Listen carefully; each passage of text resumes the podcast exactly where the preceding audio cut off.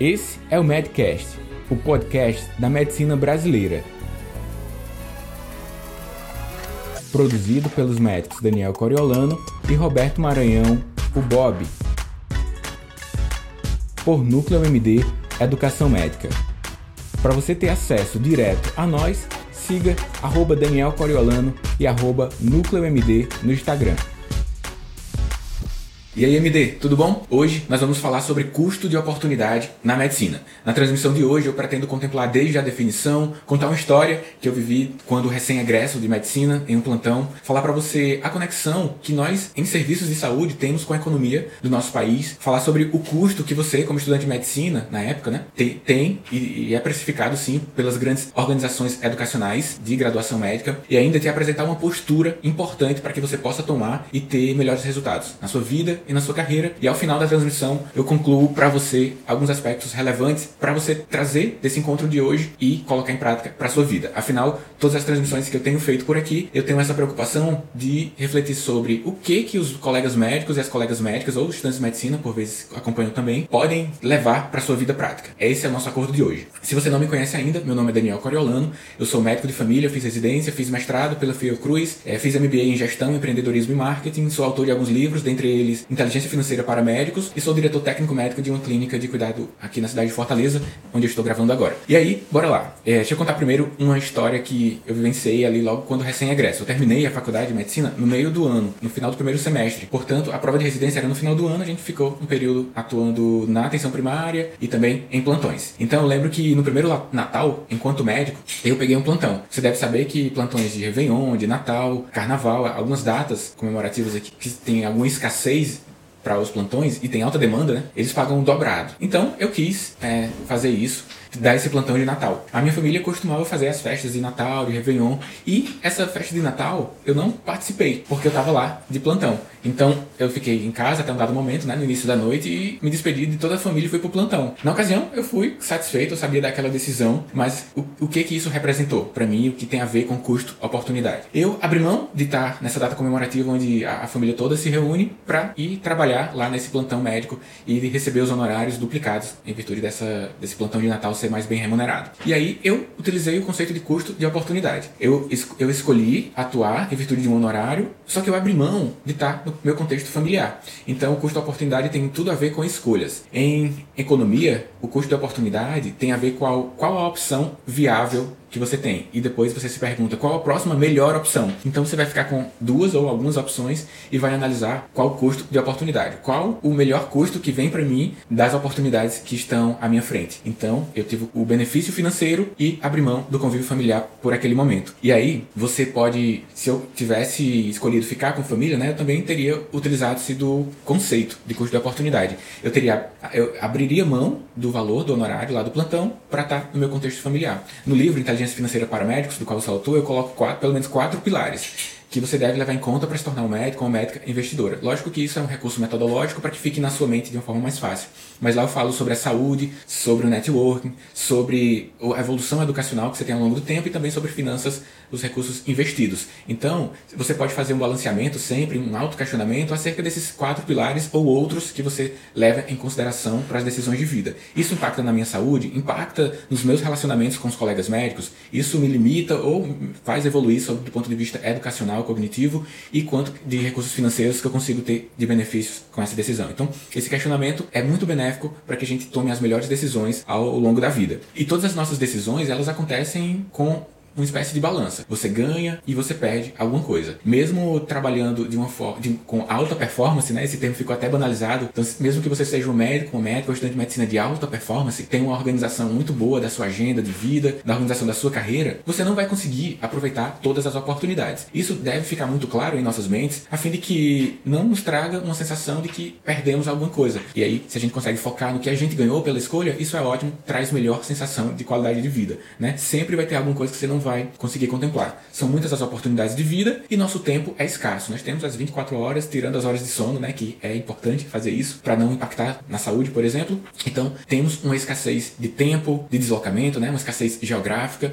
Então, não é não é para que a gente fique se lamentando em virtude de alguma dessas oportunidades perdidas entre aspas. Sempre nós vamos perder oportunidades. O que a gente vai avaliar é o custo das oportunidades que você agarra ou que você perde. Então, uma coisa importante aqui na, eu anotei tudo para seguir uma sequência lógica é nós conseguimos fazer as melhores escolhas se a gente tem um pré-requisito, que é objetivos. Objetivos de vida e objetivos de carreira, já que são tudo entrelaçados, né? Nós não temos uma vida de um lado, a carreira de outro e está tudo desconectado. Não está tudo junto. Então, para que você possa fazer uma boa escolha, é preciso saber qual o caminho que você gostaria de seguir. E esse caminho é o que a gente fala que, é, que são os objetivos de vida e de carreira, que podem estar anotados aí no papel, no seu celular, objetivos de curto prazo, médio e de mais longo prazo. Assim você consegue também aumentar a chance de realizar as melhores decisões e tudo não vai aparecer uma oportunidade. Costumo dizer que tem as oportunidades e as falsas oportunidades. As oportunidades e as coisas para fazer, né? Você pode aparecer para você uma coisa para fazer, mas de fato não é uma oportunidade para sua vida. Inclusive, se você tem alguma ideia sobre o coisas para fazer que aparece seu para você, ou que estão aparecendo nesse momento, ou oportunidades, coloca aqui na área de comentários durante essa transmissão, ou mesmo que você não esteja acompanhando ao vivo, coloca aqui na área de comentários que a gente continua o debate aqui no formato de texto, tá bom?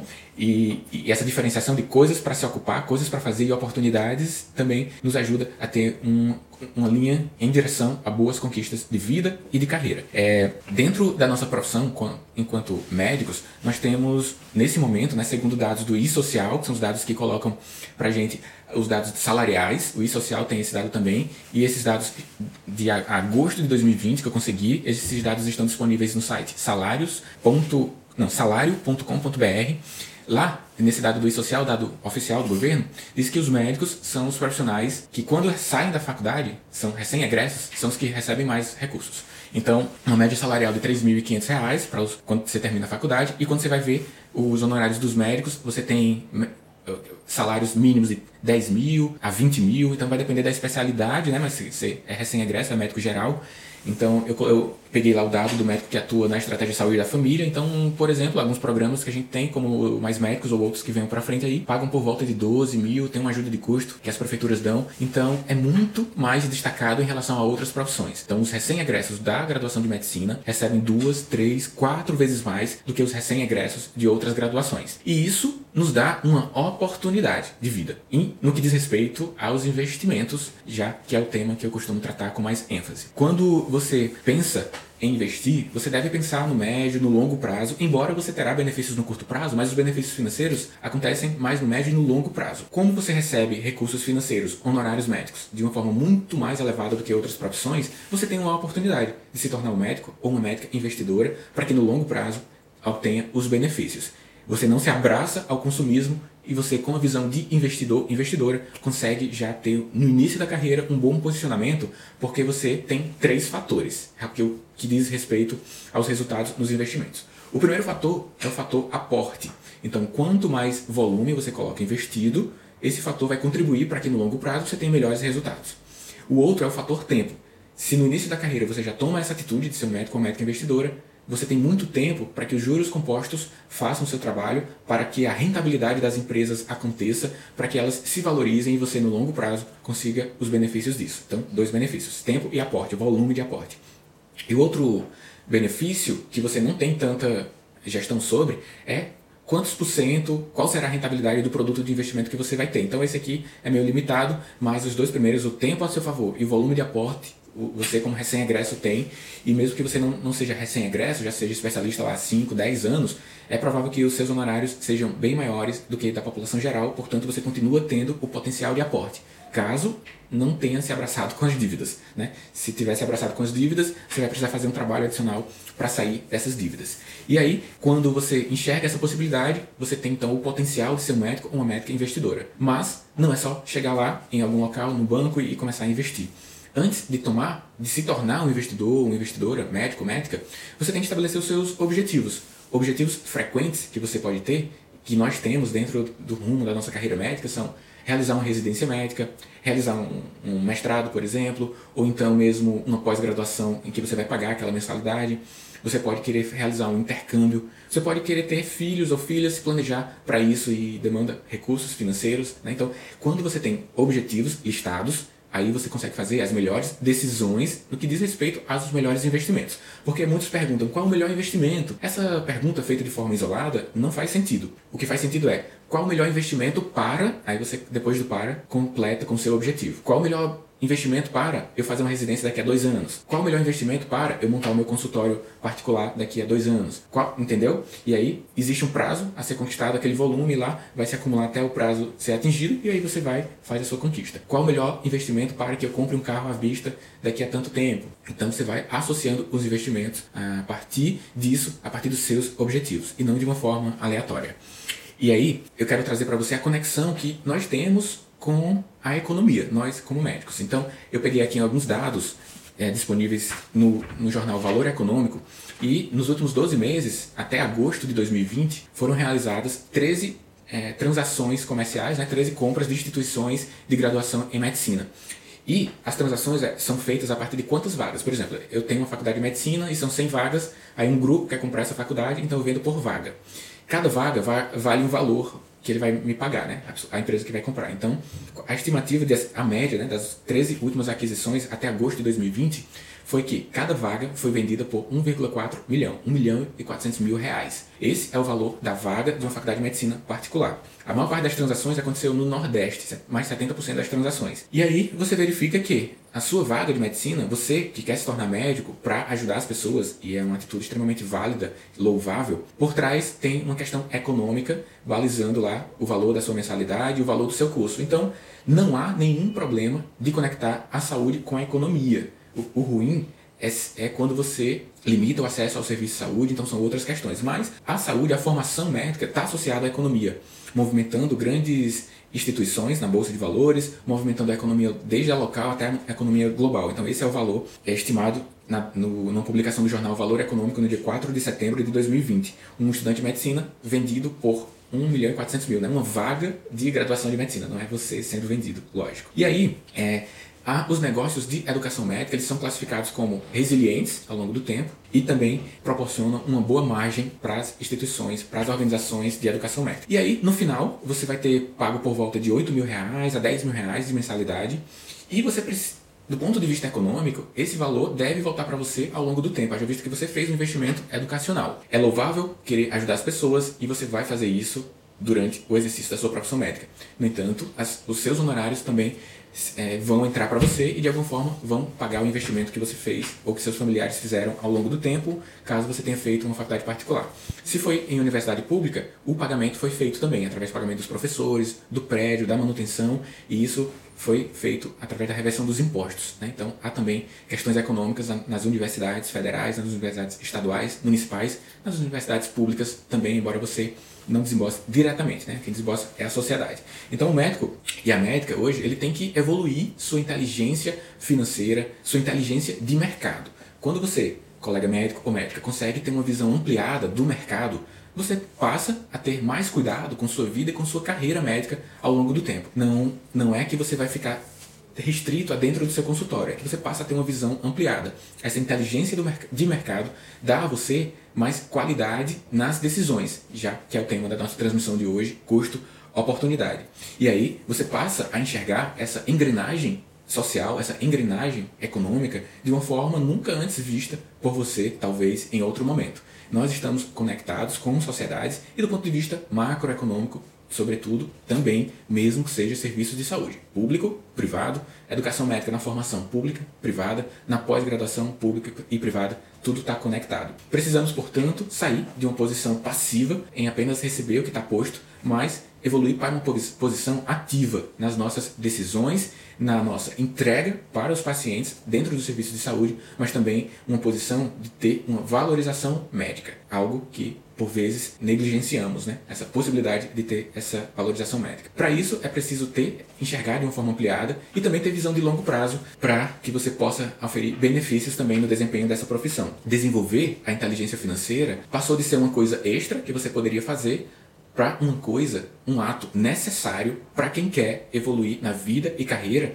e desencadear algo benéfico do ponto de vista social. Ter bons honorários, construir uma vida com qualidade de longo prazo e ainda assim oferecer o que tem de melhor aos seus pacientes. Você, quando você tem esse cuidado com seu desenvolvimento, em ser valorizado, você tem mais tranquilidade, menor nível de estresse para quando de frente a um paciente, estou aqui no consultório médico, aqui teria dois teria um paciente, nesse momento oferecer o que eu posso e o que é melhor para ele, do ponto de vista das bases científicas, e o seu nível de estresse não vai estar tá alto ao ponto de limitar a qualidade da sua atuação. Entende como tudo está conectado, você se planeja financeiramente, tem mais tempo para atualização profissional, tem uma melhor possibilidade de entregar o que você tem de melhor aos seus pacientes eles saem com um melhor nível de satisfação do seu consultório, conseguem estabelecer, com base nas melhores evidências, as suas condutas, a sua conduta terapêutica que você estabeleceu dentro do atendimento e a engrenagem social, a evolução social cresce. A evolução social beneficia todos. E ainda, é, dentro da nossa profissão como médicos, né, nós temos,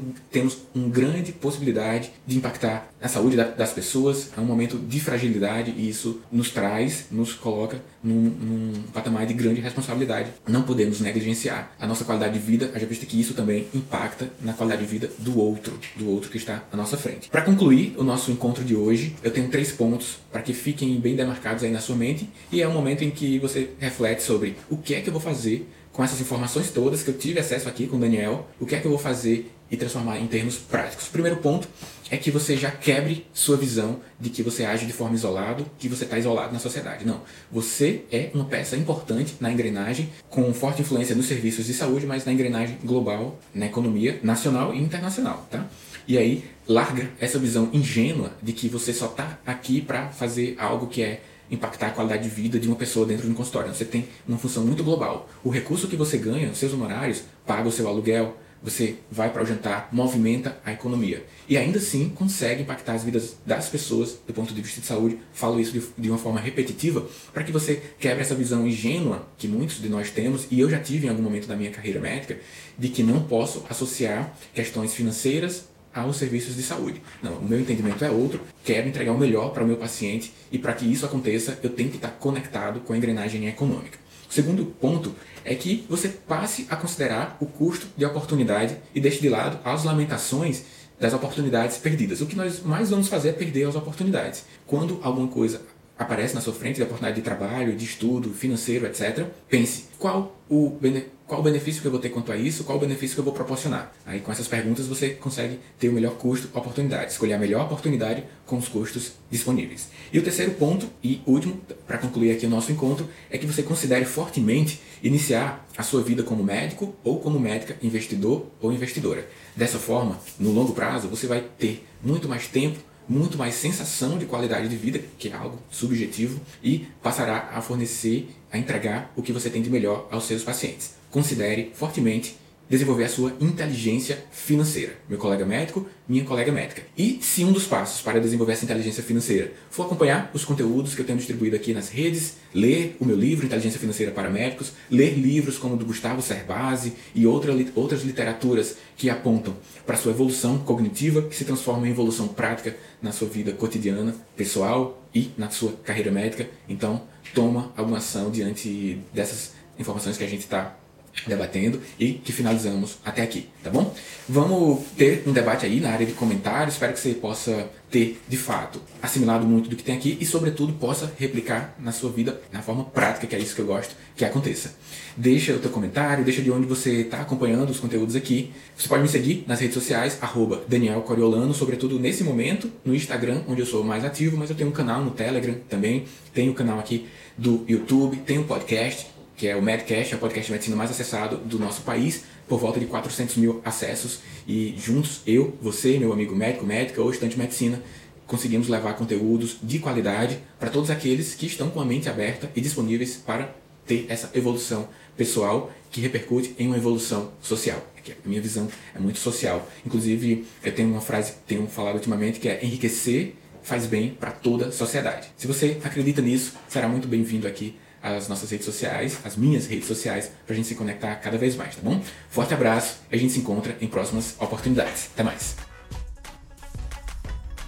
Obrigado por acessar o Medcast. Para você ter acesso à comunidade fechada do podcast e ainda ter acesso a web aulas, e-books, mini cursos, conteúdos complementares aos episódios publicados por aqui, faça parte do Medcast Premium O link para acessar e ativar o seu período gratuito está junto à descrição desse episódio.